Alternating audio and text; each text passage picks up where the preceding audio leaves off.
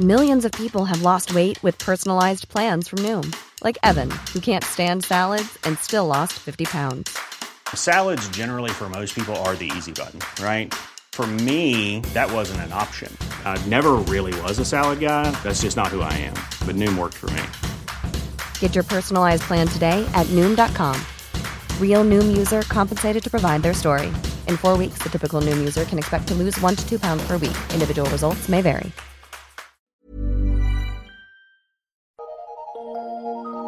Eu sou Mário Persona e essas são as respostas que eu dei aos que me perguntaram sobre a Bíblia. Muitas pessoas estranham quando ouvem dizer que não há qualquer sinal ou evento que, preceda o arrebatamento. O arrebatamento vem sem sinais. A alegação de muitos é a mesma que você colocou no seu e-mail. Se Jesus prometeu que os que crescem nele teriam a sua fé acompanhada de sinais e maravilhas, por que essas coisas não fariam parte da vida daqueles que serão arrebatados?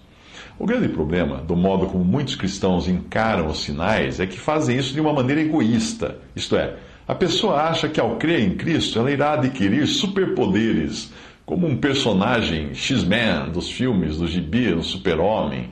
Isso é carne, a carne querendo ser alguém nesta vida, ao invés de viver uma fé constante e focada em Jesus para que seja Ele o centro das atenções e não você.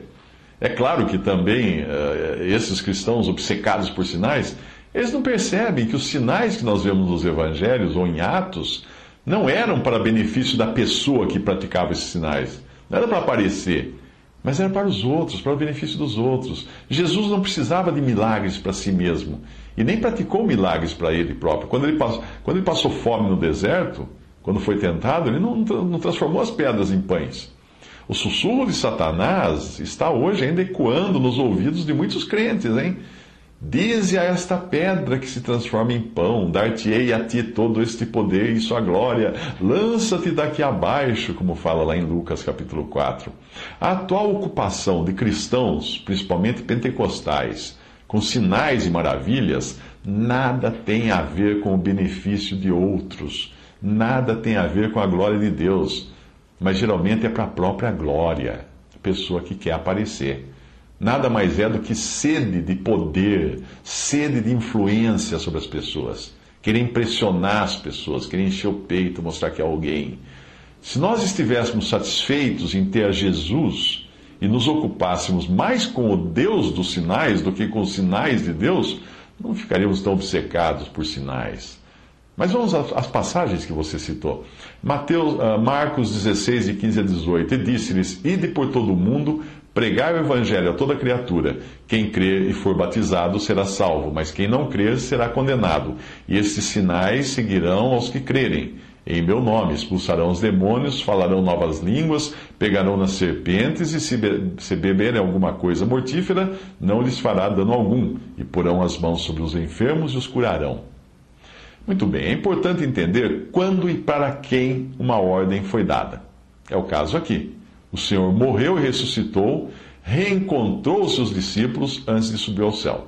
Naquele momento, eles eram judeus, que deviam pregar as boas novas a toda criatura, batizar as pessoas e provar que aquilo vinha de Deus por meio de sinais e milagres. Querer fazer daquela capacidade que foi delegada a eles ali algo para si mesmos seria fazer o que Tiago e João fizeram um tempo antes, em Lucas 9, 54 e 55. E os seus discípulos, Tiago e João, vendo isto, disseram: Senhor, queres que digamos que desça fogo do céu e os consuma, como Elias também fez? Voltando-se, porém, repreendeu-os e disse: Vós não sabeis de que espírito sois.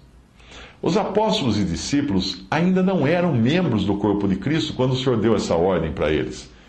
A igreja não existia, a igreja só seria criada mais tarde, em Atos 2. Portanto, eles estavam ali naquela passagem, no mesmo caráter em que estarão os judeus fiéis que se converterão após o arrebatamento. E aí sairão pelo mundo pregando o evangelho do reino.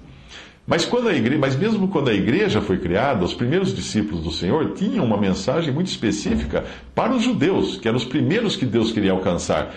Então, no início, nós vemos os discípulos concentrados na pregação aos judeus e até mesmo colocando dúvidas e empecilhos quando alguns gentios passaram a fazer parte da igreja.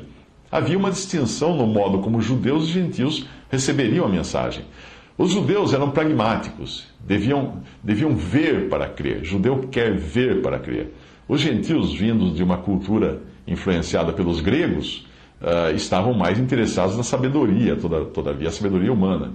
E é disso que Paulo fala em 1 Coríntios 1, 22. Ele fala: Porque os judeus pedem sinal e os gregos buscam sabedoria, mas nós pregamos a Cristo crucificado, que é escândalo para os judeus e loucura para os gregos. Está bastante para mim, pelo menos, fica muito claro que os sinais que foram dados no início tinham por objetivo provar aos judeus que aquilo era uma obra de Deus. Esta foi a tônica do discurso de Pedro aos judeus, de várias nações ali que estavam em Jerusalém, em Atos 2, porque o próprio Jesus tinha entrado em cena acompanhado de sinais e maravilhas. Veja Atos 2:22, homens israelitas, escutai estas palavras: a Jesus Nazareno, homem aprovado por Deus entre vós com maravilhas, prodígios e sinais que Deus por ele fez no meio de vós, como vós mesmos bem sabeis, etc, etc. Os sinais e maravilhas e milagres oferecidos aos judeus tinham também um respaldo profético. E tanto serviam para comprovar para eles que Deus estava fazendo uma obra, como para aumentar a sua responsabilidade caso não crescem. 1 Coríntios 14, 21. Está escrito, está escrito na lei: por gente de outras línguas e por outros lábios falarei a este povo, os judeus, e ainda assim me não ouvirão, diz o Senhor. Mas a sua dúvida foi mais específica, ou seja, por que o arrebatamento não depende de sinais prévios para acontecer se a vinda de Cristo para Israel será precedida de sinais e eventos catastróficos? Bem, eu creio que o que eu, o que eu disse até aqui já responde boa parte, ou talvez a totalidade da sua dúvida. Na vinda de Cristo, de, quando o Senhor vier reinar, ele vem para Israel. E isso trará também uma convulsão no mundo e nos poderes estabelecidos, porque Israel é o povo terreno de Deus, e você se lembra que os judeus pedem sinais, etc, etc. Na sua vinda para a igreja, no arrebatamento, ele vem tirar do mundo os que não são do mundo e para os quais preparou um lugar no céu. Não existe razão para mexer nas coisas da terra quando o objetivo é nos tirar da terra para levar para o céu. Na sua vinda para Israel, sim, aí ele vai estabelecer o seu reino na terra. Portanto, nada mais natural do que tudo, tudo ser demolido né, antes de ser reconstruído. É claro que nós podemos notar que o palco para isso já está sendo montado, para essa peça, como alguns cenários sendo construídos, os atores fazendo aquecimento, né? Ah, mas a peça mesmo da vinda de Cristo para reinar na terra só vai começar depois que a igreja saiu do teatro. Se Paulo aguardasse por qualquer coisa, qualquer sinal, qualquer tragédia para ocorrer antes de ser arrebatado, ele certamente não teria dito como disse: Nós, os vivos, seremos arrebatados. 1 Tessalonicenses 4, veja lá. Paulo tinha discernimento espiritual suficiente para saber que afirmações como este evangelho do reino será pregado em todo o mundo, em todo em testemunho a todas as nações, e então virá o fim. Mateus 24, 14. Paulo sabia que essa passagem não se referia a um evento que viesse antes do arrebatamento, porque levaria anos até que todos escutassem o evangelho. Além disso, Paulo não tinha essa obsessão por sinais e maravilhas que muitos cristãos, principalmente pentecostais, têm hoje. Romanos 8, 24 e 25, Paulo escreve: Porque em esperança fomos salvos. Ora, a esperança que se vê não é esperança, porque o que alguém vê, como esperará? Mas se esperamos o que não vemos, com paciência esperamos.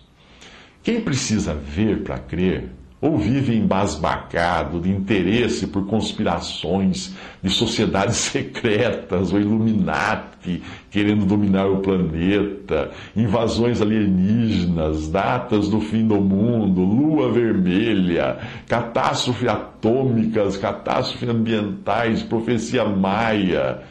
Quem vive embasbacado com essas coisas precisa rever a sua expectativa da vinda do Senhor. Afinal, O que, o que essa pessoa embasbacada com isso está esperando? Pela pessoa de Cristo ou por um circo de atrações hollywoodianas? Ou por um, um filme de tragédia? Ela deveria esperar, esperar por Cristo. É por isso que nós estamos esperando.